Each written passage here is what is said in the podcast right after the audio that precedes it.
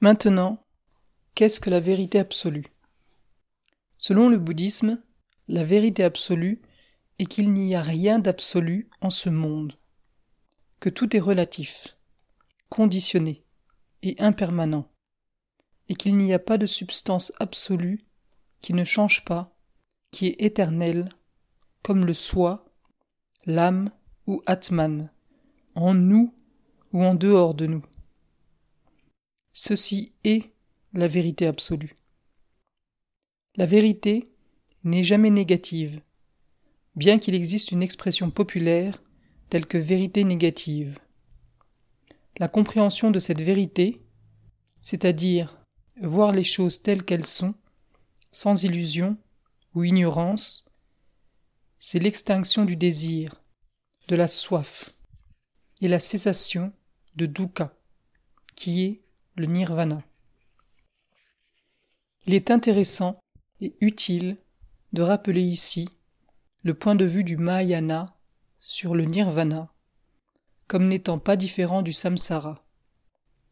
La même chose est samsara ou nirvana, selon la manière de la voir, subjectivement ou objectivement. Cette conception du Mahayana a été probablement élaboré à partir des idées que l'on rencontre dans les textes originaux, en pali, du Theravada, auxquels nous nous sommes référés dans ce bref exposé. Il serait incorrect de penser que le nirvana est le résultat naturel de l'extinction du désir. Le nirvana n'est pas le résultat de quoi que ce soit. S'il était un résultat, il serait le produit d'une cause. Ce serait alors à samkata, produit et conditionné. Le nirvana n'est ni cause ni effet. Il est au-delà des causes et des effets. La vérité n'est ni un résultat ni un effet.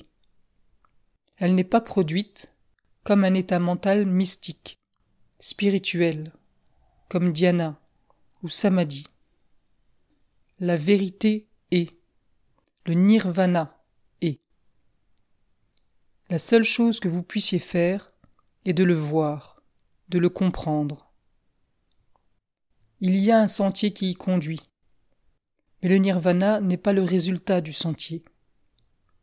Vous pouvez gravir la montagne en suivant un sentier, mais on ne peut pas dire que la montagne est un résultat, un effet du sentier.